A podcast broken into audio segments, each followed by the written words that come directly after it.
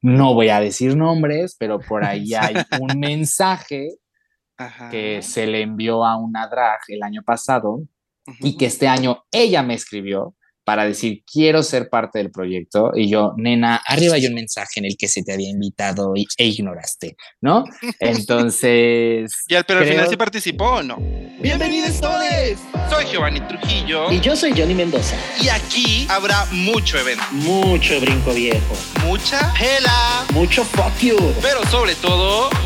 Muchísimo drag.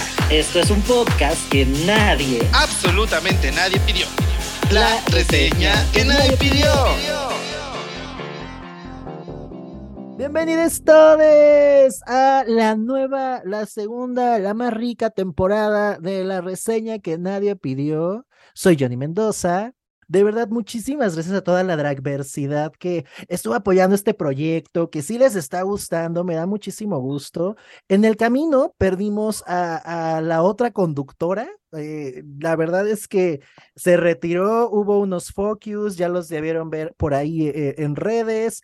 Eh, dijo que adiós, que no podía, que, que se iba esta temporada esta conductora eh, irresponsable dijo, yo ya no, tuvo ahí unos focus en redes sociales que yo no supe en qué momento pasaron, creí que habíamos terminado en buenos términos la primera temporada, pero al parecer no. Al parecer no. Y bueno, hoy quiero que conozcan a la nueve conductore. Eh, se hace llamar Mocatriz. exacto, yo también, yo también me reí de eso. Dije, no puede ser. O sea, ¿cómo que es Mocatriz? tampoco hace nada, tampoco hace nada como la, la anterior este conductor, ¿eh? eh pero me, decían que como que fue requisito que, que esto pasara. Y bueno, está con nosotros nada más y nada menos que... ¡Guajardo! Amiga, ¿cómo estás? Ah, ni modo, ni modo. Yo no sé, ustedes creyeron, yo me iba a ir, pero no sí era yo, dirían por allá, ¿no? Esos, esos vestigios de 2022. Ya es 2023, había nuevo año, nueva temporada, nuevos focus, nuevo geo, vemos. No sé si vaya a suceder eso. A lo mejor esta vez ya te ayude, o tal vez no. Tal vez sea más fácil contratar a alguien y al final tú lo pagas. Claro que sí. Este, también, perdón, yo, yo estuve viendo en, en, en, en, las, en las redes, muy solicitado ese puesto y yo así de que yo ya ubico a varios que quieren mi lugar, pero pues no se les va a hacer. Y Así que qué gusto poder eh, compartir una vez más micrófono contigo y pues, ah, yo no sé, se viene mucha cosa, se viene muy fuerte este año y hoy empezamos, mira, fuerte. A mí me encantó que incluso eh, la invitada de hoy hasta se, se rió de ti, fue como, ok, no, pero, pero me gustó eso. Ah, es que hay drama, viene el drama, viene el gran drama para todos aquellos, generando el contenido desde el primer episodio de la segunda temporada. Yo estoy muy contento, amiga, de que el contrato con Spotify no te dejara ir y que dije, Spotify, dicen por ahí que ya digamos, y justo en esta segunda temporada, híjole, yo estoy muy contento porque estamos iniciando con pie derecho.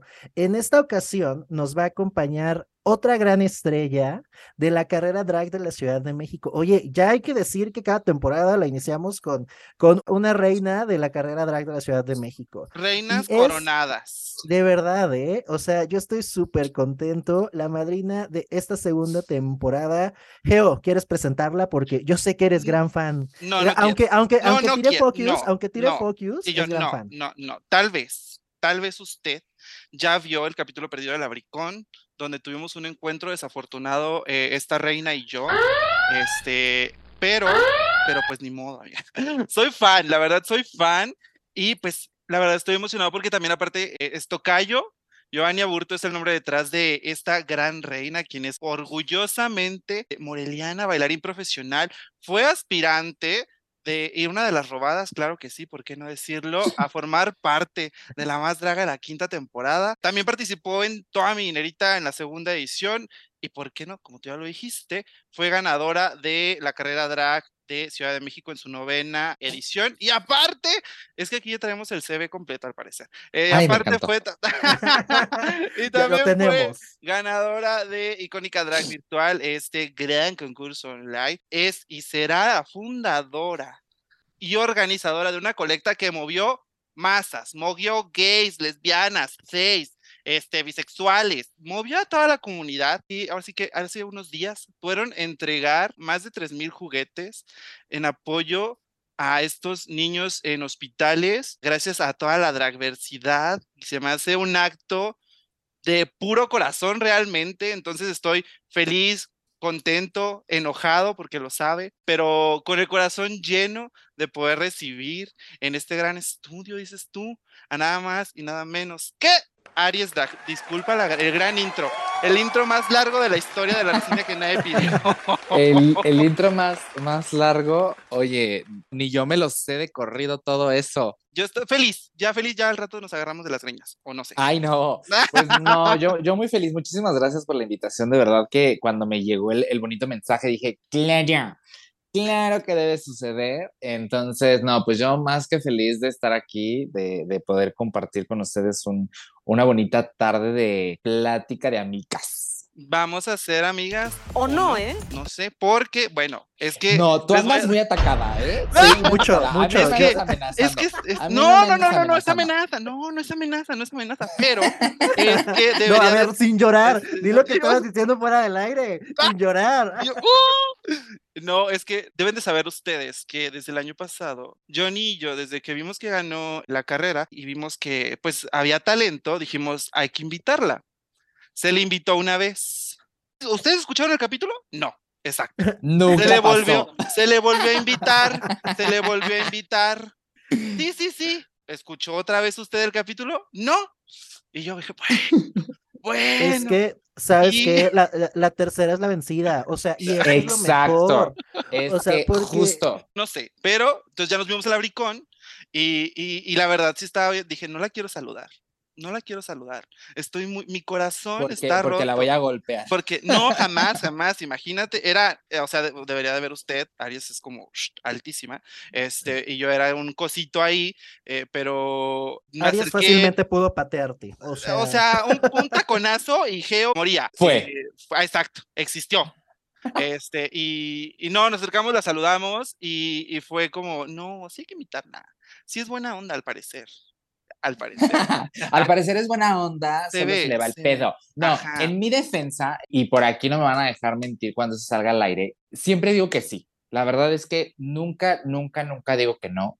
Y de repente se me empalman las fechas, se me empalman los horarios y entonces ya me tienes ahí como estúpida. Por favor, no me mates. Y entonces, en mi defensa, me atrevo a decir que las dos ocasiones que yo, que yo les dije que sí, creo que sin mal no recuerdo, una me había ido yo a Aguascalientes. Correcto. ¿Verdad? Sí, ajá. Justo, justo. En una de esas yo me fui a Aguascalientes y yo ya estaba súper puestísima para la entrevista, pero resultó que no tenía internet en donde me hospedaron. Exactamente. No había internet, entonces yo dije, no me voy a gastar mis datos, porque si no, al rato, ¿cómo regreso a mi casa? Claro. Entonces, bueno, y la primera, la verdad, no te voy a mentir, no recuerdo exactamente cuál fue el motivo. ¿Cuál fue el pretexto? ¿Cuál fue el pretexto? pero la verdad es que ya soy un poco más organizada, ya trato como de, de agendar, como de calendarizar. Te digo, es que se me, se me iban las cabras, o sea, como siempre digo que sí, ahora es como, sí, claro, a ver, espérame. Permíteme reviso, ajá, reviso y le digo, claro que sí, estas son las fechas que tengo disponibles, porque hasta la fecha me agarran así, no sé, a veces me agarran o dando clase o fuera de mi casa o donde no tengo como el calendario. Y digo, claro que sí. No, ¿sabes qué? Espérame a que llegue a mi casa. Y ya lo checo y ya. Pero bueno, eso puedo decir que es en mi defensa. Y en la Bricón, yo fui la persona más amable, pedí mis disculpas y ya estoy aquí, ¿no? Ya, puta. Ya, lo que cuenta.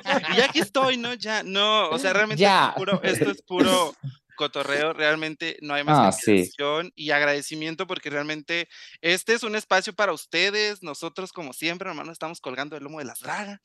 Sí, de modo. Y creo que también era el momento, porque justo es como el momento en el que sí o sí tenías que estar y pues ya yo te amarré como madrina, la verdad. Yo Ay, me encantó. No, yo feliz. Yo dije, bueno, estábamos revisando como los posibles invitados de, de esta temporada y, y, yo dije, yo quiero empezar con Aries. Yo no sé cómo le hagan, yo no sé cómo le hagan, la consiguen, eh, vuélenla, póngale datos, eh, yo no sé. Entonces, páguenle un plan más, más eficiente. ajá, por favor.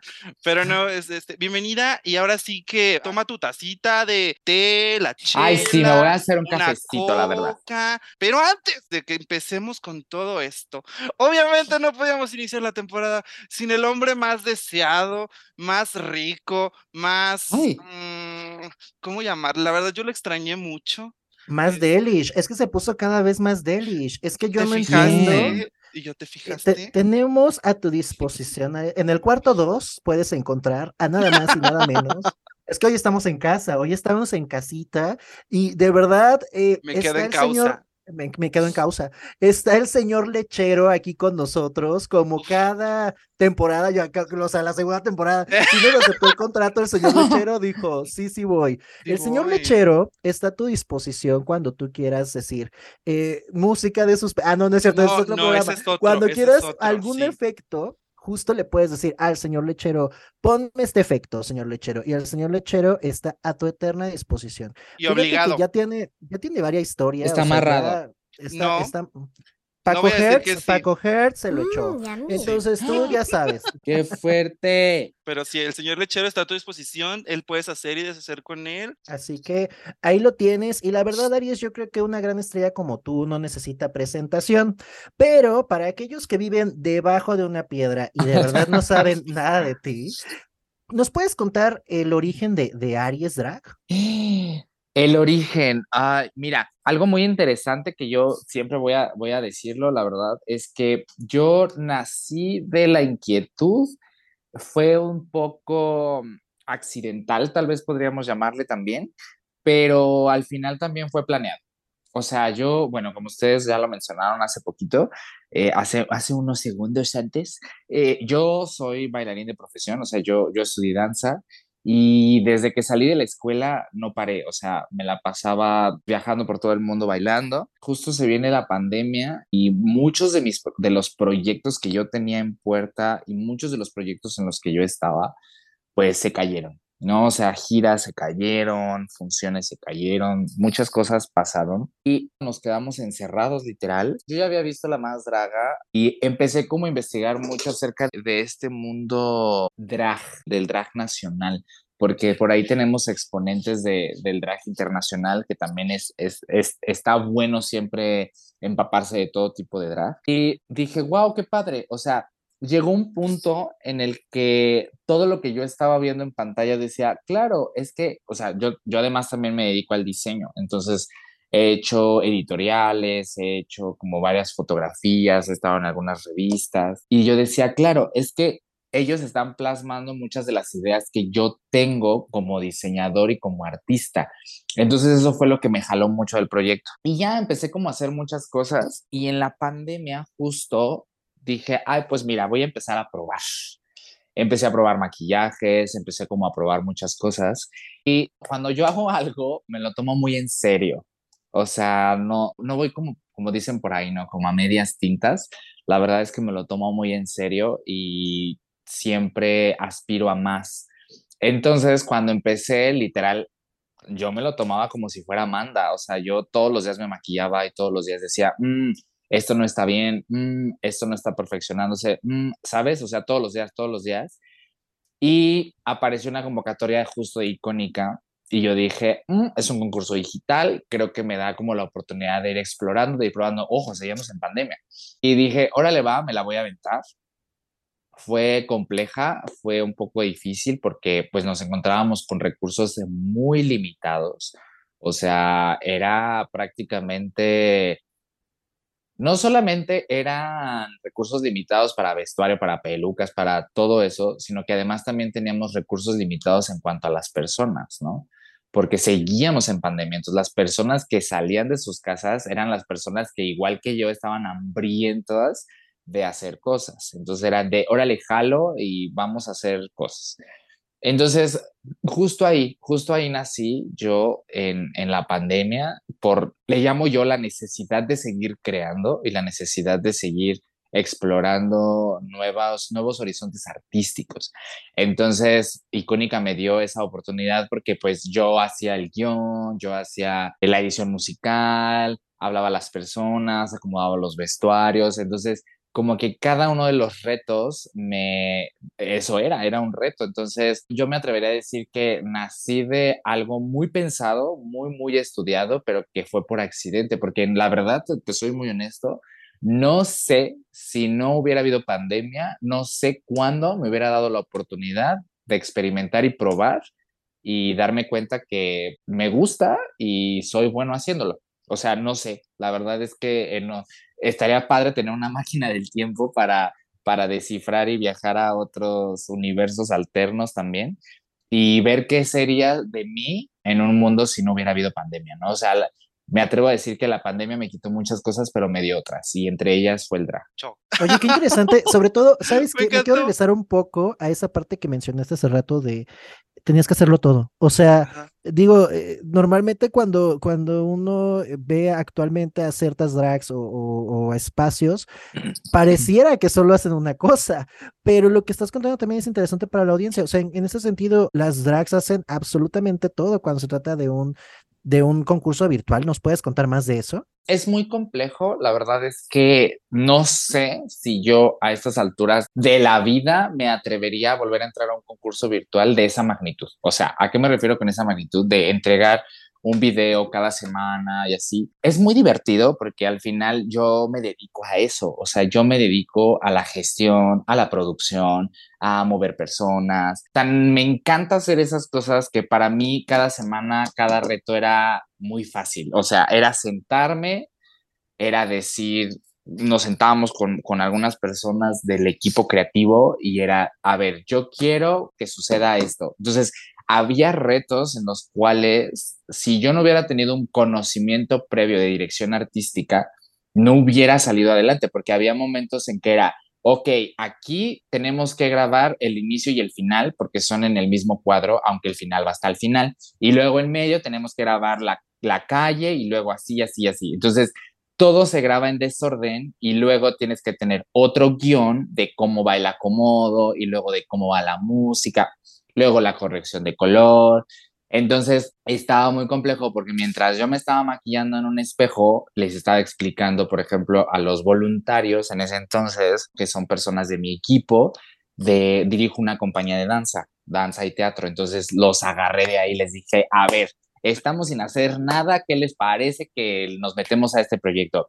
Y todos dijeron, órale, jalo, y entonces estuvo padrísimo porque contaba con el apoyo de muchos artistas, ¿no? O sea, contaba con apoyo de camarógrafos, de editor, de maquillistas, cuando de repente eran más personas. Hubo una compañera que ahorita está como, es como mi mano derecha de la compañía en la parte de teatro, y ella decía, es que yo tengo ropa, por ejemplo, hicimos un video como de los años 60 y dijo, es que yo tengo ropa de mis papás de esa época y vistió a todo mundo para el video. Entonces, creo que me considero una persona muy afortunada en decir que me he rodeado de personas que creen en mi trabajo, que admiran mi trabajo. Creo que es algo muy importante. Cuando tú admiras a alguien, estás dispuesto a hacer lo que sea por la persona. Y entonces, algo, algo que que jamás me voy a cansar de agradecer es que las personas que han estado conmigo en estas competencias, incluyendo la carrera, eh, se han sumado sin pedir algo a cambio, ¿no? Sin, sin pensar que va a existir algo a cambio, simplemente, simplemente lo han hecho y me lo han dicho muchos de ellos, de ellas. Estoy yo aquí no solo porque te, te amo, te quiero un chingo, sino porque como artista te admiro cañón y no por cualquiera lo haría. Entonces, sí es muy complejo. Yo diría que una competencia virtual, para quien quiera entrar a una competencia virtual, es pensárselo porque de repente demeritamos las competencias virtuales y decimos, como es virtual, no pasa nada, puedo editar. Pero, pero, exacto, pero de repente tiene ahí la complejidad que, ok, no es en vivo, entonces los jueces van a querer ver otras cosas que no pueden fallar porque justo tienes esa de, si no te salió, tienes chance de volverlo a grabar. Incluso si no te salió hoy, hay la probabilidad o la posibilidad de hacerlo mañana. Claro, todo tiene un límite para entrega, lo cual también me, me considero muy cuadrado en ese sentido. o sea, no, es que está cañón porque, por ejemplo, a mí me dices tres minutos y tres minutos entrego, ¿eh? O sea, ni más ni menos. O sea, creo que sí me considero una persona muy cuadrada en ese sentido que me ha ayudado bastante a lograr cada uno de mis objetivos, ¿no? Entonces, bueno, no sé si ya me desvié mucho, pero a lo no, que iba Aries, con todo no, no, no, está buenísimo. Aquí, sí. aquí Johnny está este, Yo estoy living. Yo estoy living porque, porque te entiendo tanto igual. y espero, espero que eso que estás diciendo se le pegue a alguien de este equipo. Espero que sí. Al señor lechero, a mí no, al señor lechero, a mí no. A mí no me digas nada. Me encantó todo de ritmo. Sí, o sea, yo creo que al final es, es eso. O sea, cualquier competencia merece tu esfuerzo, tu dedicación y tu profesionalismo. Entonces, yo les diría que si quieren entrar a una competencia, cualquiera de los formatos es tomárselo en serio. Ese es el secreto, tomárselo en serio. Muchas veces decimos, yo vengo a divertirme, yo vengo a pasarla bien. No, vas a ganar. Entras a una competencia porque quieres ganar. Punto. No, la verdad es, es- ese es el secreto. O sea, de verdad a, a veces me, me asombran que yo vengo a divertirme. Sí, está padrísimo. Nos, nos podemos divertir, nos la podemos pasar increíble todos. Pero la razón por la que tú entras en una competencia es porque quieres ganar. Entonces demuestra que quieres ganar. ¿Y cómo lo vas a demostrar? Haciendo un trabajo profesional, real y También hay cerebro, no solo belleza. Ay, Aries, Ojo. ya, ah, ojo Ya ahí, suéltalos. la- Ya, ya suéltame, ya suéltame, ya suéltame, ya, basta. No, Aries, de verdad me siento muy identificado. Qué bonito, qué bonito lo que dices, me encanta. Anoten, anoten esto, yo no sé, regrésenle si les quedó, si les quedó duda, pero anótenlo, anótenlo, y si no se los vamos a dejar ahí en el Instagram. En el Ahí Ahí, ahí el che, la gran frase. el ya la tengo, ya la anoté. ya, ya. y demás. Pero bueno, ya hablabas, ¿no? Como de esta travesía entre los grandes concursos y como ya dijimos también, estuviste como parte de las seleccionadas a ser parte de esa gran temporada eh, de la quinta ola de la más draga, pero si no mal recuerdo, también estabas participando al mismo tiempo en la carrera drag. Sí, Así esa que- es una historia bien padre. Yo, Pues, yo quiero saber, yo quiero saber cómo fue lidiar con estos dos monstruos de proyectos y tú decir, sí puedo. ¿Cómo fue? ¿Cómo fue poder ahora sí que mantenerte a flote? Mira, yo creo que me, me mantiene a flote estas palabras que acabo de mencionar. O sea, el tomármelo muy en serio y, y decir, a ver, ya estoy aquí, ya estoy a estas alturas del partido, ya, ya no hay vuelta atrás. O sea, el hecho de que tú digas que hay vuelta atrás, para mí es complejo, es muy complejo porque la cabecita es nuestro peor enemigo. Eh, algo muy interesante que sucedió durante la carrera y la más draga fue que yo veía, o sea, yo ya me había puesto como meta eh, estar en la más drag, ¿no? Después de tomar mi dinerita, de icónica, de Esperanza Drag, por ahí también. Este, y yo dije, yo tengo que estar en la más drag. ¿Por qué? Porque puedo, porque tengo con qué, o sea, creo que sí, sí me considero una persona que tiene las capacidades y las habilidades para una competencia. Entonces yo dije, por supuesto que yo puedo estar ahí en esta competencia, Este show es muy pero caro. yo no veía el bonito comercial que diga va a haber audiciones y no lo veía y no lo veía y no lo veía y no lo veía y no lo veía y no lo veía. Y yo dije, creo que no va a haber, creo que no va a haber porque por ahí, si no mal recuerdan, hubo muchos rumores de que o iban a hacer un todas las más o de que ya se había grabado la temporada con, el, con la otra mitad de las de las audiciones de la 4. Claro. Mucho yo- chisme, mucho chisme. Ajá, y entonces yo dije, no, por supuesto que entonces, si ya no lo sacaron a estas alturas, ya no lo sacaron. O sea, ya no va a suceder. Y entonces sacan las audiciones de la carrera drag de la Ciudad de México. Y dije, me encanta, yo siempre habría querido estar en la carrera, justo había visto como twitters de la carrera de Aguascalientes, porque acuérdense que durante la pandemia lo quitaron de Ciudad de México. Sí. Precisamente porque los santos habían cerrado y todo eso, ¿no? Y entonces yo decía, tengo que ponerme muy pilas cuando lo traigan a Ciudad de México porque yo tengo que estar así, yo tengo que estar.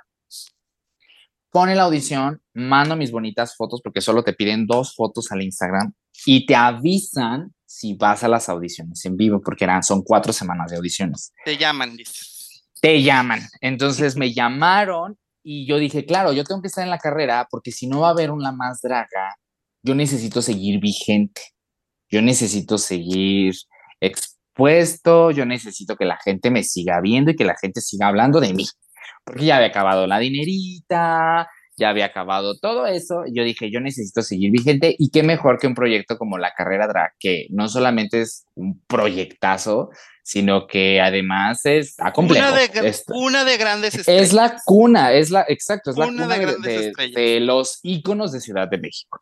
de México. De México, sí, sí, sí, de México. Y entonces hice mi audición en vivo. Eh, se quedan otras chicas de, de, mi, de mi audición, no yo. Y me habla Cordy y me dice, a ti te queremos de secreta. ¿Eres secreta o qué? No puedes decir nada, no puedes mencionar nada y las audiciones siguen, porque a mí me tocó la primera semana, algo así. Y entonces faltaban como otras cuatro o cinco semanas de audiciones, ¿no? Y yo, mira, calladita, no podía decir nada. Yo era secreta, la chingada, no sé qué. Y sas, que al otro día sacan el comercial la quinta ola, que su puta madre. Y yo dije, ala, no, pues ni modo. Soy la más, soy la más.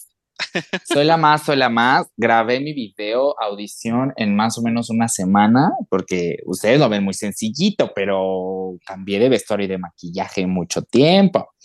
Entonces hice el gran casting, el gran video tape y dije, nos van a hablar, o sea, yo dije, me van a hablar, voy a, ahora hay que preparar la audición en vivo y ver cómo lidiamos con, los, con estos dos monstruos al mismo tiempo.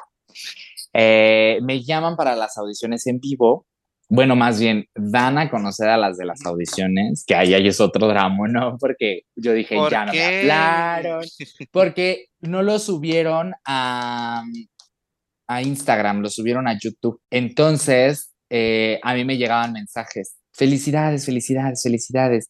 Follow, follow, follow, follow, follow. Y ¿ahora de qué? Y me metía, ¿qué hice? Ya vieron el video, ya se filtró un video mío. Y entonces, este, yo le daba así como refresh a la página y no veía nada. Y entonces en mi mente yo dije, no, ya seguro me subieron, pero estoy en una edición equivocada y en la nueva edición no aparezco yo. No, mi cabeza es así, ¿no? A mil por hora. Y ya de repente lo suben y ya aparezco y dije, ok, ahora hay que trabajar. O sea, grité tres segundos, mis gatos brincaron y después en mi mente era, ahora hay que trabajar. Ok, work. Puede, ¡ah! trabajemos. Ah, trabajemos. ¿Qué vas a hacer? ¿No? Y justo estaban como en ese auge, o sea, a los cinco minutos ya me estaban buqueando en todas partes y dije sí, y entonces a todo dije sí, sí, sí, Ay, sí. señor. Se llega el bonito día de grabar el promo de la carrera, ese gran promo que a todo el mundo le encantó. Sí. Donde justo después de dos, casi, de casi dos años de no haber carrera en Ciudad de México, se hace un promo súper apocalíptico de sobrevivimos al fin del mundo y así todas perrísimas.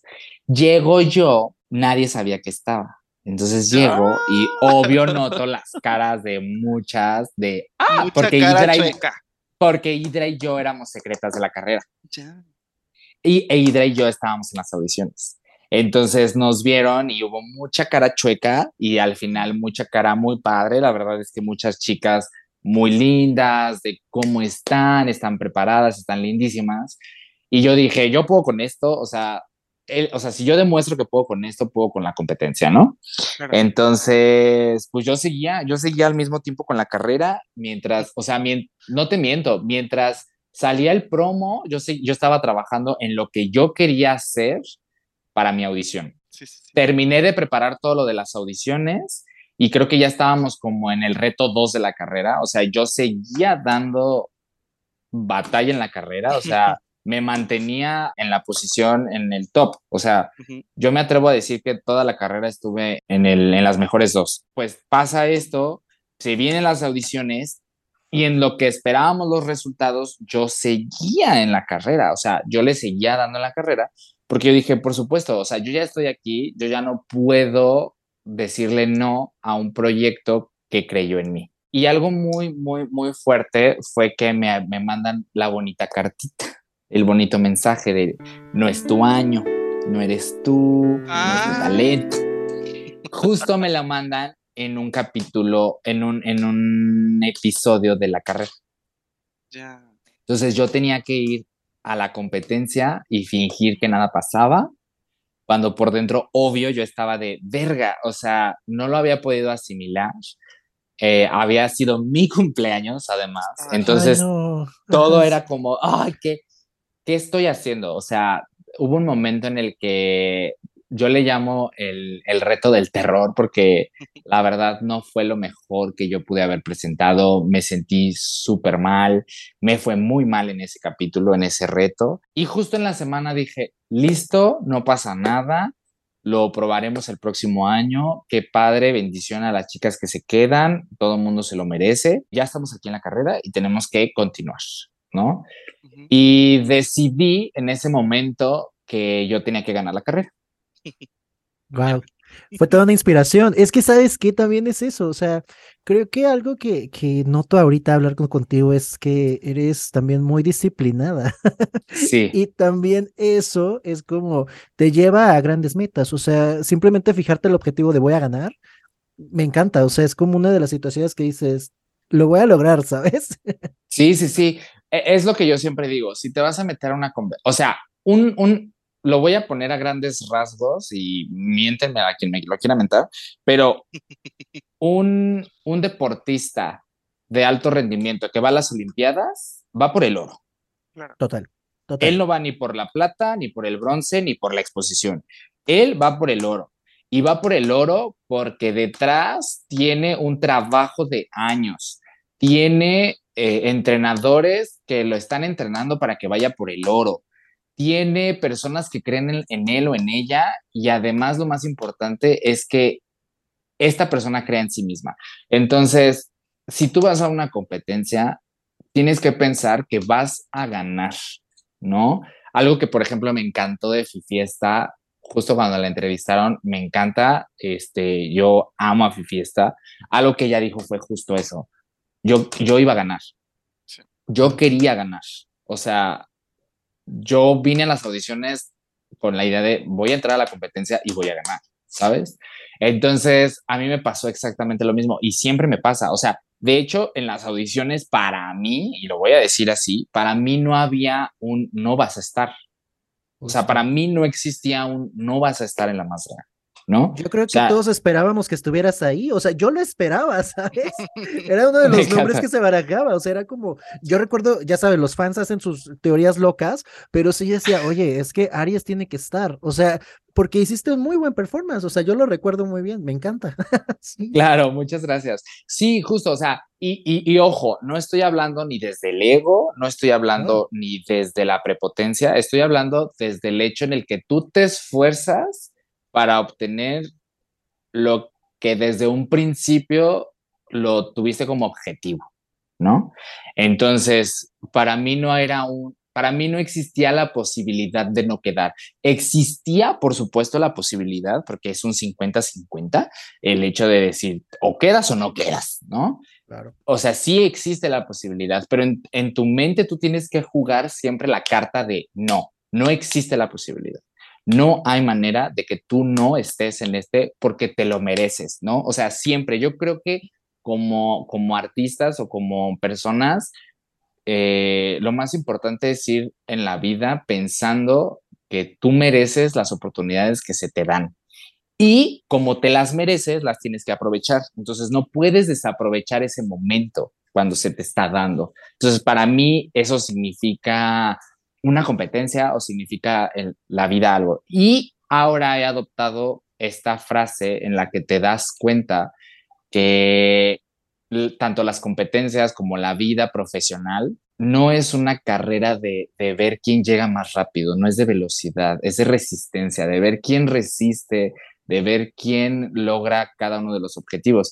Y yo así soy, o sea, te lo puedo decir que no solamente en competencias, sino, o sea, una vez que salí de la escuela, yo dije, eh, mi primer compañía va a ser en el extranjero y toma dos, me fui a Estados Unidos dos años, un año y medio, ¿no? En uno de los shows, de los primeros shows, 100% de mexicanos en Las Vegas.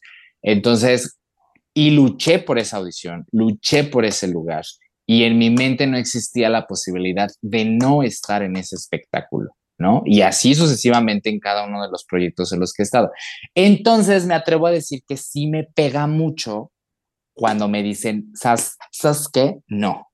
O sea, sí, sí, sí me pega. O sea, sí soy una persona a la que le pega demasiado. O sea, hoy puedo llorar y berrear y decir, ah, y, me, y obvio porque sí, soy una persona súper depresivo. Y en el momento, al otro día, me, me agarro de algo me agarro de algo para decir, no, next, tienes todavía esto, ¿no? Entonces, yo solo les puedo recomendar a las personas que están escuchando este podcast que se tomen las cosas en serio, que no exista la posibilidad de no estar en, en, en las cosas porque todos nos merecemos estar pero que no se enganchen, porque a mí me pasa que yo sí me engancho y de repente yo sí el día de mañana mis fantasmas y mis monstruos y todo lo que tengo atrás me puede decir, no lo mereces. Y yo creo que eso es lo que constantemente, o por lo que constantemente todos los días me repito, sí te lo mereces, sí te lo mereces, sí te lo mereces, sí te lo mereces, ¿no? Entonces, sí, pues nada, yo solo podría decirles, tómenselo muy en serio, y de repente por ahí dice, no, el drag no es tan serio, diviértete. Ay, no, pero yo no puedo, sorry, lo siento mucho. Conmigo ah, Te entiendo tanto, te entiendo tanto. Conmigo no. Es que, ¿sabes qué? O sea, también creo que esa determinación que tienes es la que te ha dado muchísimas cosas y también, no sé si influya, pero me gustaría también hablar de esa formación que tienes como, como bailarina. La verdad, para mí, o sea, tus performances siempre han sido una gozadera, o sea, yo los disfruto muchísimo. Fíjate que el que más recuerdo, el más reciente para mí es el de la Bricon, eh, y me parece que estaba inspirado justo en la columna rota de Frida Kahlo, ¿verdad? Este, pero ¿tú considerarías, por ejemplo, que tener una formación artística eh, como la danza, e incluso ahorita que mencionaste lo del diseño, influye también en tu drag como Aries? Mira, yo creo que de hecho lo que me trajo al mundo drag fue mi, mi trabajo como artista, ¿no? O sea, creo que es, es, yo lo he le he encontrado un resultado muy, muy coherente a toda esta situación. Yo te digo, o sea, soy un bailarín, soy coreógrafo de una compañía, soy director de una compañía, además también me gusta pues, diseño. Entonces, el día que yo dije, voy a diseñar, me la pasé increíble y diseñé para Maite Perroni, para Dulce María, para Six Flags, me tocó vestir a Valentina para E! Entertainment, o sea, me lo tomé muy en serio. Yo dije, yo así, me lo tomo en serio. Y lo mismo pasó con la danza, o sea, la danza me llevó a los mejores escenarios del mundo, más de 14 países haciendo lo que amo, ¿sabes? Que es bailar, que es estar en, en un escenario. Y luego también me, me, gusta mucho dibujar, yo pinto, entonces el día que yo decidí que quería pintar en serio, terminé exponiendo en Casa Milán, ¿me explico? Entonces, como que al final todo esto lo metí en una licuadora y dije, todo esto lo puedo hacer Yo junto soy 360. y al mismo tiempo. ¿Y cómo? Pues así, siendo este personaje, me doy la oportunidad, siendo Aries, me doy la oportunidad de, de combinar todas estas herramientas que, que me ha dado la vida y que yo me he dado la oportunidad de expresar para hacer un espectáculo, por ejemplo, para hacer un show. Entonces, por ejemplo, los bustos, los torsos que vieron en la yo los pinté. ¿No? Están pintados por mí. Este, las faldas yo las pinté, los vestuarios yo los hice, este, los cuernos también este, se pintaron a O sea, todo esto es como un, todo lo que yo puedo hacer en la vida por separado, el drag me dio la oportunidad de hacerlo al mismo tiempo, en un solo lugar y con un así. O sea, eso, eso es algo padrísimo. Entonces, yo creo que eso es algo muy, muy, muy, muy padre. Y algo, justo platicaba el otro día con una amiga que me dice, ya no quieres bailar, o sea, ya no, no se te antoja. Y le dije, no, por supuesto que se me antoja. Llegó un momento de mi vida, o sea, yo tenía 18 años cuando, 19, 20 años, cuando yo ya estaba bailando de manera profesional en, en escenarios de, de todo el mundo. Y llegó un momento en el que yo dije, lo que yo quiero hacer, todas las cosas que yo tengo en mente hacer, no solo artísticamente, sino todas estas cosas de altruismo que, que muero por hacer, no serían posibles si yo no hubiera creado este personaje y te voy a decir por qué. Cuando yo solo me dedicaba a la danza, me di cuenta que las personas que iban a ver el espectáculo o las personas que iban a ver el show, iban a ver el show, no me iban a ver a mí. Entonces el crecimiento como artista es un poco lento, es un poco más fugaz, ¿no? Cuando yo lo hacía como diseñador, bueno, me encantó, fue increíble hasta la fecha, sigo viendo por ahí notas de Giovanni Aburto, de los 16 diseñadores, bla, bla, bla, ¿no? Entonces, me encanta, pero al final, como estamos viviendo un auge del drag muy cañón, el drag sí me está dando la oportunidad de que la gente conozca mi nombre, sepa lo que hago y gracias a ello yo pueda hacer este tipo de cosas que muero por hacer, ¿sabes? O sea, que, que es parte de, de mi labor como artista, porque yo siempre he dicho que los artistas vinimos a este mundo a cambiarlo, ¿no? O sea, cuando tú hablas de un movimiento, cuando hablas de una revolución, los primeros al frente son los artistas, ¿no? Son los primeros en, en levantar este la voz, son los primeros en querer un cambio. Entonces, yo siempre he dicho que como artista nuestro deber está en cambiar el mundo. Entonces, si yo estoy teniendo esta oportunidad de hacerlo desde mi trinchera, qué mejor que, que aprovechar la oportunidad. Y entonces, te vuelvo a repetir, logré juntar muchas cosas que me apasionan en un, en un solo instante y en un solo minuto o tres minutos que dure un espectáculo y que gracias a esos tres minutos puedo cambiar la perspectiva o la vida de alguien. Entonces, eso es para mí de las recompensas más grandes. Y yo, y soy. Vayan, a ver ese performance, lo tenemos en Instagram, por favor vayan a checarlo. Yo he de decir que, o sea, si ya te admiraba mucho, eh, una vez que vi ese performance, fue como de la cabeza, caer, o sea, me quedó tan marcado la rolita, o sea, eh, se metió así de que dentro de mis 20 canciones más escuchadas en el 2022, y eso que nos vimos. Me encantó. En, ¿Qué fue en octubre cuando nos vimos? Octubre. fue como de, dirían por ahí, ¿no? Arte, arte, arte, y, y está bien, es que, está, no sé, a mí me conmovió mucho. a mí me hasta la fecha me la siguen pidiendo, ¿eh? O sea, hasta la, o sea, hay, hay, de repente me dicen en otros estados, oye, pero si vienes, vienes con el venado, ¿eh? Y yo, Claro, O sea, ¿sabes? Mira, algo bien padre de esta pieza, porque yo así la considero, es una pieza, no, no, no es un show, no es, no es solo un performance, para mí sí es una pieza. Algo bien interesante es que truco. Truco. Ahí les va. Truco. Algo que te pueda dar puntos en una competencia es demostrar tus, tus, talentos y tus capacidades, por supuesto, pero al final es conectar con el público. Si no conectas con el público, esa corona no es tuya. Lo siento mucho. Porque podrás ganarla físicamente, pero entonces ya no eres una reina, ¿no? Y hemos visto muchos casos. Entonces, definitivamente... Nombres, nombres, nombres, nombres. que definitivamente creo que conectar con el público desde una manera sensitiva y emocional te ayuda a, convertirte en una reina que la gente espere, ¿no? Porque tú esperas de una reina o de alguien que te represente socialmente lo mejor. Entonces, justo nos dieron el reto y era eh, mostrar lo que más amas de la Ciudad de México, ¿no?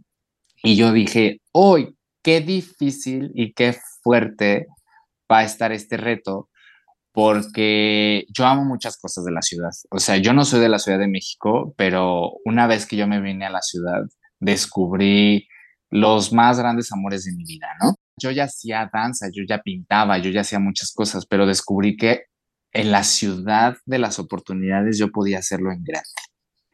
Entonces decidí que mi espectáculo, mi show, mi pieza tenía que estar inspirada yo estudié en la Academia de Danza Mexicana que está en General Anaya, en el sur.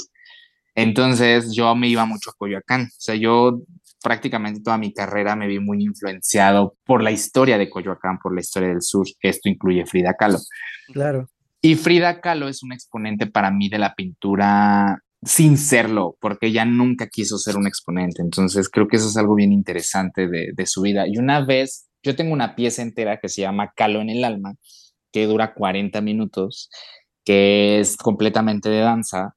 y está inspirada en las pinturas de Frida Kahlo, ¿no? O sea, cada, cada escena es una pintura, es un viaje a, la mente de la pintora, de la pieza.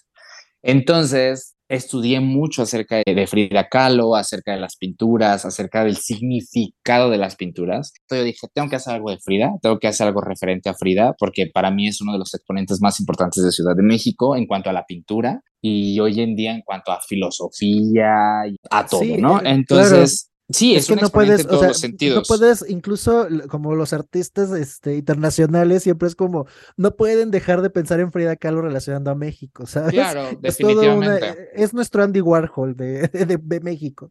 Por supuesto, y ahora sí que por ahí, como digan, ¿no? Y a quien le pese. Y luego algo muy interesante es que dije, y que en este momento me voy a dar la oportunidad de sacar a mi yo que se aventó tantos años en la escuela de danza. Entonces dije, aquí voy a bailar y aquí voy a expresarme y aquí no voy a ser la más perra ni la más cachonda, aquí voy a hacer danza, danza. Voy a hacer arte en su máxima expresión. Esas son dos de las cosas que amo de la Ciudad de México, que es que me dio la oportunidad de crecer artísticamente. Entonces mostré la danza, mostré la pintura, mostré el arte. Y mi papá, justo la canción está inspirada en cuando alguien se va sufre más el que se queda que el que se va, ¿no? Cuando alguien muere, sufre más el que se queda que el que se va. Entonces, mi papá es oriundo de la Ciudad de México y falleció justo en la pandemia. Y mi papá pintaba, mi papá era todo un artista. Entonces, para mí era un homenaje a todo lo que la Ciudad de México me había dado en, creo que dura cuatro minutos, ¿no? En cuatro minutos de, de espectáculo. Entonces... El corazón de eso. Claro, entonces al final fue tan honesto e hizo un contacto tan real con el público que definitivamente no había manera de que el público no quisiera una reina que fuera tan honesta con lo que quería expresar.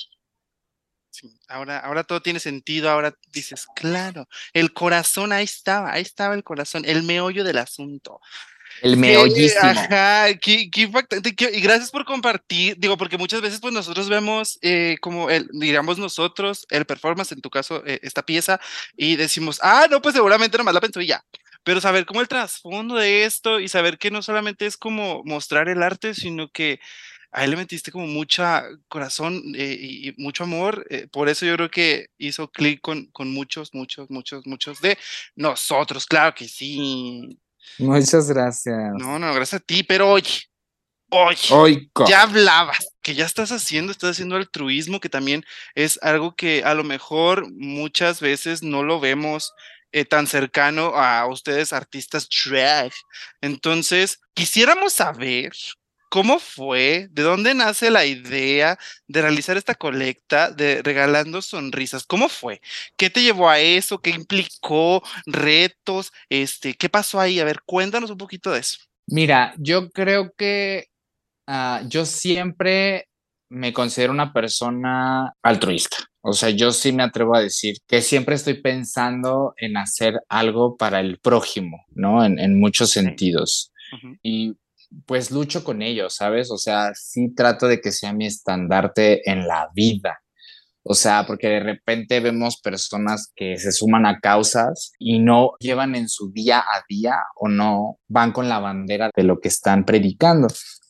Por ejemplo, yo soy una persona que me gusta pensar en el medio ambiente, que me gusta pensar en en todo eso, entonces trato que, por ejemplo, en mis shows no haya tanto papelito, trato de que, ¿sabes? O sea, como de, de intentar reciclar lo más posible. Draga sustentable. Sí, y por ejemplo, también soy una persona que pues no consume productos animales, o sea, jamás me vas a ver, mis zapatos nunca son de piel, mi ropa jamás es de piel, o sea, soy una persona vegetariana en todos los sentidos, o sea, y en todos esos sentidos, o sea, de repente yo cargo con, con, mi sobrecito de comida para gatos o para perros y si veo uno en la calle lo alimento, ¿no? Entonces, o sea, como que siempre he, he pensado en estas cosas y cuando te empiezas a meter más y más y más y más a este mundo de ayudar, es cuando te das cuenta que existen más y más necesidades que lo que tú a veces creías es solamente la superficie de otras cosas.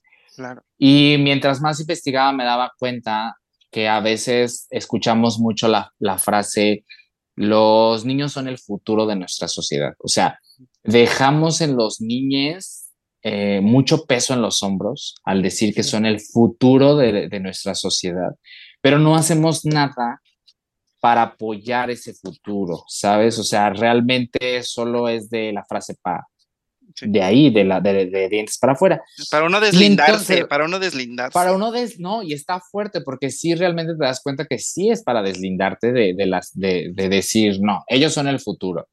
Y entonces yo me pongo a pensar, bueno, y entonces si nosotros algún día fuimos niñes, el futuro es ahorita, ¿no? ¿Y qué estamos haciendo nosotros para ser esos niños que cambian el futuro? Entonces, creo yo que al final somos una generación que nos concierne el cambio, que sí nos concierne hacer algo al respecto si queremos que alguien más haga algo en el futuro. Entonces, definitivamente entendí que un niño feliz hoy es un adulto capaz en todos los sentidos, ¿no? Es un, va a ser un adulto comprensible, va a ser un adulto empático, va a ser un adulto capaz de poder entender necesidades primordiales. Entonces, de ahí nació, justo nació de la idea de, de querer empatizar con las personas que están en, en, situaciones muy complejas. De hecho, este es un proyecto que yo tenía desde hace un año que quería hacer. O sea, justo termina, terminó la dinerita y yo dije, no, pues, ¿es ahorita o no va a ser? Y por alguna u otra razón mi convocatoria no era tan grande. De hecho, no hubo drags que respondieran a mi convocatoria. Eh, no voy a decir nombres, pero por ahí hay un mensaje que se le envió a una drag el año pasado y que este año ella me escribió para decir, quiero ser parte del proyecto. Y yo, nena, arriba hay un mensaje en el que se te había invitado y, e ignoraste, ¿no? Entonces... ¿Y al, pero al final sí participó o no? Entonces creo que puedo decir que este... Ok. Siempre... No, no, no. Siempre trabajé en este sentido. Y cuando este año se logró la convocatoria que se logró, la verdad es que puedo decir que tuve el apoyo de Margaret súper incondicional del, del, desde el día uno que le platiqué del proyecto, de la House of Cipher, desde el día uno que le les platiqué el proyecto, porque este proyecto se lleva, se lleva sembrando desde octubre. Entonces, desde octubre ya se había platicado con Margaret, se había platicado con la House of Cipher, que fueron los primeros en decir, órale va, me sumo súper desinteresadamente. O sea, lo más importante ahorita es juntar personas. Entonces vino este proyecto tan padre, tan, tan hermoso, tan emotivo y descubrir que demostramos que como comunidad, demostramos una vez más que como comunidad hacemos fuerza y hacemos unión. Entonces, qué mejor que por una causa tan bonita como, como es esto. Y respondiendo a tu pregunta, si fue difícil o, o complejo, no, porque pues a eso me dedico. O sea, literal, yo me dedico a gestionar, me dedico a hacer. Entonces, mientras yo armaba una carta en la computadora, estaba en una llamada con el hospital en la otra y estaba en el grupo diciéndoles a las chicas cómo nos debíamos vestir, a qué hora teníamos que llegar, cuál era la hora de llegada, gestionando con el espacio cómo va a ser el, el, aforo. O sea, eh, sí es complejo, sí te lleva tiempo, sí es cansado. No te voy a decir que, que no lo es, porque lo es, porque al final sí lo es pero la satisfacción y, y, lo que viene después no tiene precio. O sea, de verdad el recibimiento del público, yo imagínate, o sea, yo esperaba por lo menos 500 juguetes. O sea, yo decía, con que lleguemos a 500 juguetes, logramos la meta de los cuatro hospitales y nos queda uno o dos costalitos para destinarlo tanto a instituciones, asociaciones como a niños en situación de calle, ¿no? Que era parte también como fundamental. No, o sea, cuando descubrimos la cantidad cantidad de juguetes que, que se, que se recaudaron, ni siquiera alcancé a disfrutar tanto el apoyo ni la felicidad, porque yo ya estaba pensando a dónde voy a destinar, exacto, a dónde tengo que mandar las cosas. Entonces, algo bien padre fue que al otro día, literal, se entregaron a los primeros cuatro hospitales que estaban destinados Luego, luego se hizo el contacto y se, se, logró concretar con dos hospitales más ese mismo día, que fue el Hospital de Iztacalco y el Hospital de Iztapalapa, y una asociación que se llama Ser Humano AC, que apoya a niños y niñas con VIH. Nos acercamos como a instituciones y la verdad es que nos acercó, nos acercamos a un grupo de personas que, que pensaban como yo. Eso fue algo bien bonito. Entonces de repente eh, me hablaban y me decían, oye Aries, este, nos están hablando de tal lugar, ¿qué onda? ¿Lo hacemos? Órale, va. Oye Aries, que Camilo, ¿no? El de Doña Vero, este, les vamos a dar un valecito para unos taquitos para que las dragas al final coman y el staff. Órale, va. Oye Aries, yo puedo dar mi coche, ¿no? Mi ortodoncista sí me escribió en la noche, me dijo, yo te presto mi coche. ¿No? Es una camioneta y ahí podemos meter juguetes. Mi, una de mis mejores amigas dijo, yo pongo el coche. Mi novio dijo, yo pongo el coche. O sea, al final creo que me rodé de personas que piensan igual que yo en todos los sentidos y por eso es que el proyecto logró el alcance y el objetivo deseado, porque todos estábamos en la misma sintonía y en la misma sinergia de hacer equipo, que eso es algo bien importante. Entonces, pues nada, o sea, al final se logró eso. De hecho, por ahí hay unos videos donde ya íbamos de camino a casa y me paro en los semáforos y veo niños y vámonos, ten tu, tu pelota, tu, tu carrito, ¿qué quieres? ¿No? Además, algo bien padre es que se les pregunta, ¿no? ¿Qué quieres? ¿Qué, oh. ¿Qué, se te antoja, no? O sea, ni siquiera es como ten, que de repente lo que caiga, ¿no? Lo que caiga, ¿no? y de repente tenemos niñes que nos dicen, un peluche, yo quiero un peluche, yo quiero una muñeca, yo quiero, tienes algo así y ya buscamos, o sea, no, padrísimo, o sea, creo que no puedo estar más feliz y después del recibimiento que se obtuvo este año, definitivamente es algo que se va a hacer todos los años. Es, es, es, lo que iba, va a haber, va a haber otra y, pues sí, sí va a haber. Sí, no, va a haber una dos, va a haber una tres, va a haber una cuatro. y si yo en algún momento no, no logro estar 100% porque seguramente habrá otras cosas que tengan que hacer, el proyecto se tiene que hacer y va a haber un equipo que está conmigo que lo tiene que hacer porque es algo que ya yo me atrevo a decirlo así sin sonar ególatra, pero se acaba de hacer historia. Entonces, es algo que se tiene que hacer. No, ya no es una opción, ya no es un a ver si este año lo hacemos. Es algo que se tiene que hacer porque la gente lo disfrutó mucho. Las personas adoraron esta iniciativa, se sumaron a esta iniciativa. Entonces, definitivamente es algo que sí o sí se tiene que hacer. Entonces, esperen muchas sorpresas. Hay, hay muchas sorpresas durante todo el año. La idea no solamente es hacerlo una vez al año. En, en abril se va a hacer algo más. Seguramente en abril no será un juguetón, pero habrá algo que vamos a hacer en abril. Ya después se los platicaremos.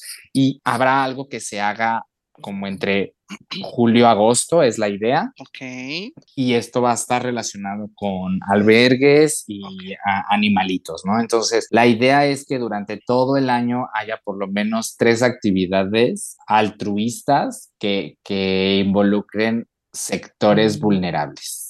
Importante también que, que, lo mencionemos, ¿no? O sea, el drag también tiene un impacto social grande y la verdad es que ahora que como mencionaste está en auge, es importante que también, eh, pues de toda una comunidad también LGBT esté como eh, pues vigente con este tipo de iniciativas. Sigan por favor regalando sonrisas drag. Ahí también, este, buenísimo, la verdad. O sea, vayan a seguirlos en Instagram. Están todos los contenidos y también eh, veo por ahí que ya también comentaron en dónde estuvieron repartiendo y esto. Y bueno, también claro. hemos estado siguiendo la nota, así que me encanta. Chequenlo, chequenlo, por favor. Justo es algo que quería como recalcar. Yo creo que cuando, cuando tú donas algo, cuando el donante, ya sea dinero, ropa, juguetes, cuando tú donas algo, sí es importante y tú quieres saber a dónde llega tu donativo. Claro, O sea, porque a veces de repente nos dicen, ay, este, dona para que seas padrino de no sé quién y ya nunca supiste si se lo dieron, si no se lo dieron. Entonces, parte justo de esto es hacer al público, hacer a, la gente partícipe al 100%. Entonces, igual no los podemos llevar a todos al hospital porque tenemos un aforo de ciertas personas. Hay hospitales que solo me dejan meter tres personas, o sea, son las condiciones de los hospitales. Entonces, esta es una forma de estar con el público y decirle, sus regalos llegaron a este hospital y, y, y, de repente, ¿no? O sea, justo nos llegaron mensajes de, muchas gracias por el peluche que le diste a mi niña, ¿no? O sea, sí ya llegó, o sea, ya está ahí. Entonces es algo bien padre.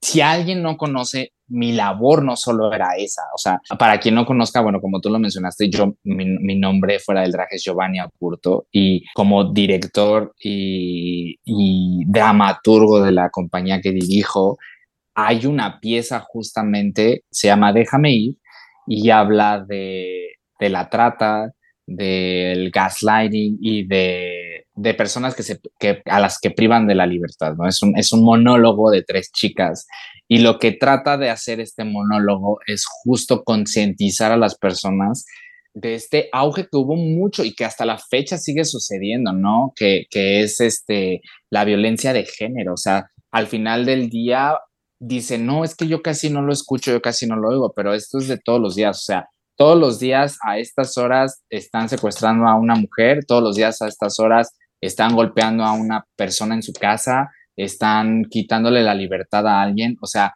está muy cañón y es algo que vivimos todos los días y como artistas, lo vuelvo a repetir, nos concierne hacer un cambio. Entonces, yo desde mi trinchera trato de hacerlo así y como se lo he dicho a varios de mis alumnos, aprende a discernir entre las cosas que puedes cambiar y las que no puedes cambiar. Pero cuando cuando sepas que algo lo puedes cambiar, ármate de valor y de coraje para hacerlo. Cuando creas que algo no lo puedes cambiar, no es que no lo puedas cambiar, es que a lo mejor no lo puedes cambiar ahorita, pero el día de mañana sí. Entonces, si a mí me están dando la voz en este momento y la exposición en este momento para que la gente me vea, mi deber es hacer que las cosas cambien. Qué bonito, Aries, qué bello. No, es que sí, o sea, necesitamos hacer algo y creo que proyectos como este nos dicen todo lo que está bien actualmente, ¿no? O sea, tenemos que seguir como por esa línea. Quedé como fría, este, inspirada, es un cúmulo de emociones. Y bueno, también antes de, antes de pasar a lo que sigue, diría Johnny, creo como que es importante también resaltar el hecho de que están sacando el drag de los antros, que es como también mucho de lo que hablaban las personas, ¿no? Como que sí, bueno, nosotros somos fans, yo ya soy señora, yo ya no soy tan fan de ir al antro, entonces, este, eh, el poder llegar como a otras instancias, a poder ver a mi draga favorita, poderme tomar una foto con ella, poder platicar con ella, creo que también es súper valioso y se agradece mucho que creen este tipo de espacios donde el arte no se quede solamente en el antro, sino en otros ámbitos también, o sea, hay niños ya que son fans del drag, entonces poder llegar y, y, ver, yo imagino que cuando ven a un niño y el niño las ve, ¡oh! debe ser lo más hermoso del mundo. Entonces, no sé, gracias también por eso, no solamente por la iniciativa, sino también por abrir espacios donde el drag no solamente es, es este showcero, sino también es eh, socialmente responsable, digamos. Y creo que esto es algo que nos concierne no solo a los artistas, sino como sociedad. Ay, es que es muy, muy complejo, es muy complejo porque también vivimos en la inmediatez, vivimos en lo fugaz, vivimos, en, vivimos una época muy compleja, creo que nos, nos está tocando una época muy compleja, pero a las pocas o muchas personas conscientes, creo que nos involucra, esto es como, como un virus, así, yo así lo veo, es como como, como, como el COVID, ¿no? o sea, que si le pega a uno, le tiene que pegar a otro y así, ¿no? Entonces se, se, vuelve una cadenita muy bonita en la cual si yo hoy hago algo, a lo mejor estoy inspirando a otras personas a hacerlo en otros lugares. A lo mejor el próximo año con, con, con, lo que nosotros hicimos acá, estamos inspirando a que alguien lo haga en San Luis Potosí, a que alguien lo haga en Guadalajara, ¿sabes? Y entonces se vuelve más grande, se vuelve una cadena de, ¿han visto cadena de favores? Eso es también muy bonito esa película.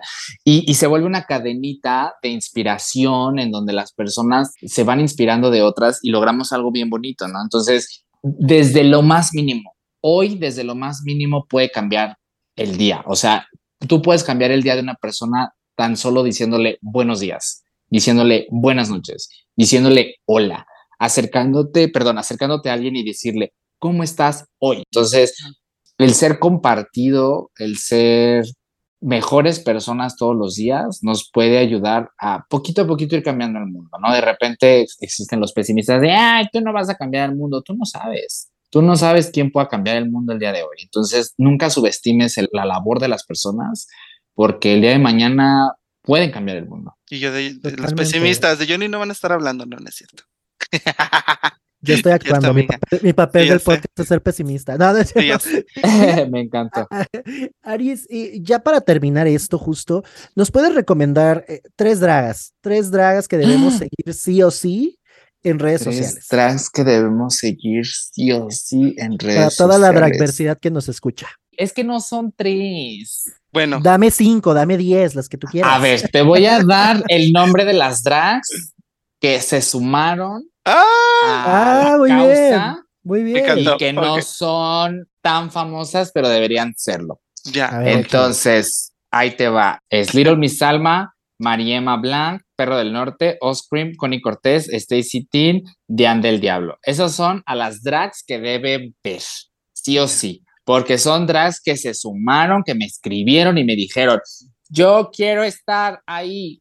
Y que aún así se les dijo, ok, para Meet and Greet no va a ser posible porque pues el Meet and Greet ya lo tenemos lleno, pero ¿qué te parece que nos ayudas a hostear fila? Y estuvieron las seis horas enteras ayudando a hostear fila. Entonces sí, tiene que ser.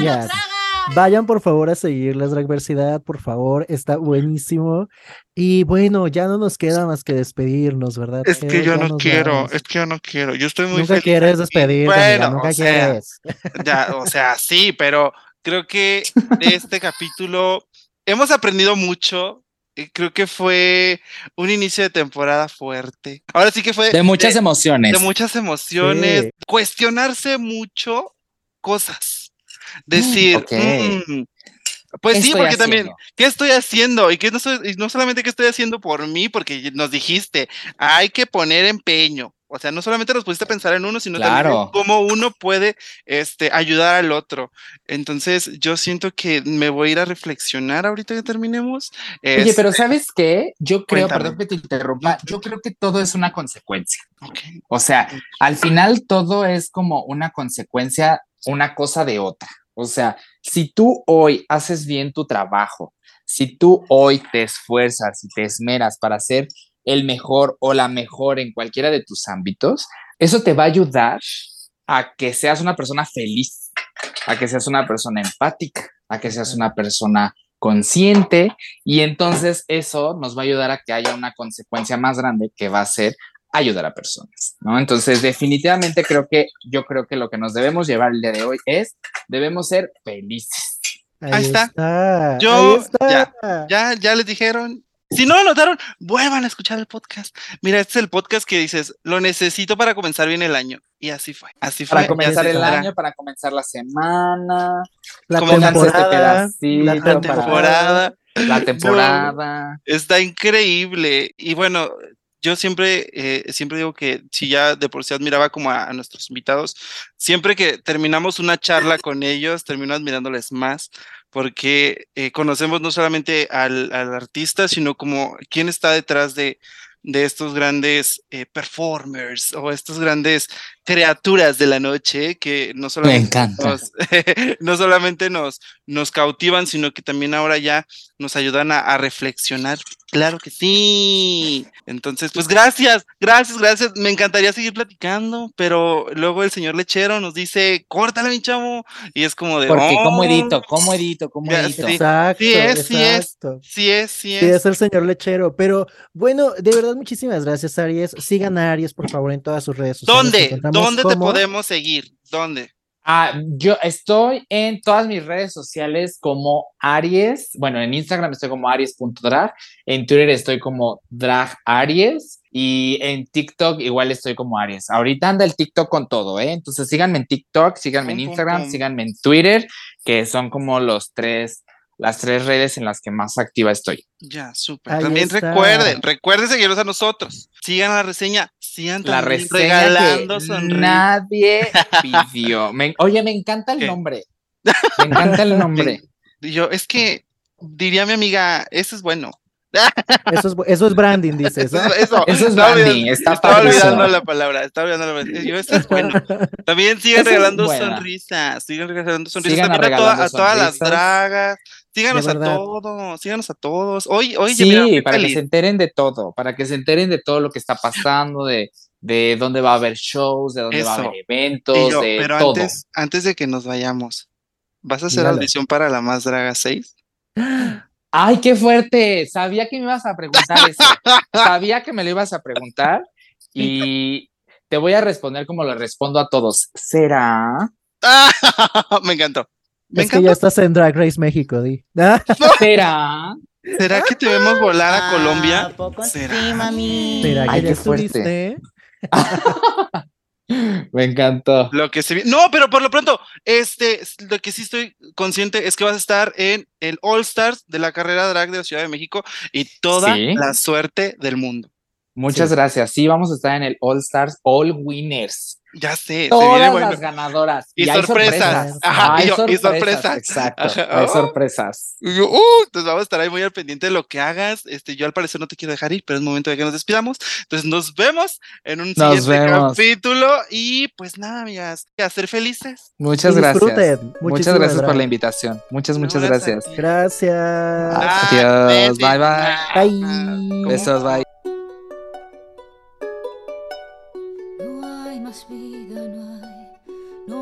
Más vida, no hay, no hay más lluvia, no hay, no hay más brisa, no hay, no hay más risa, no hay, no hay más llanto, no hay.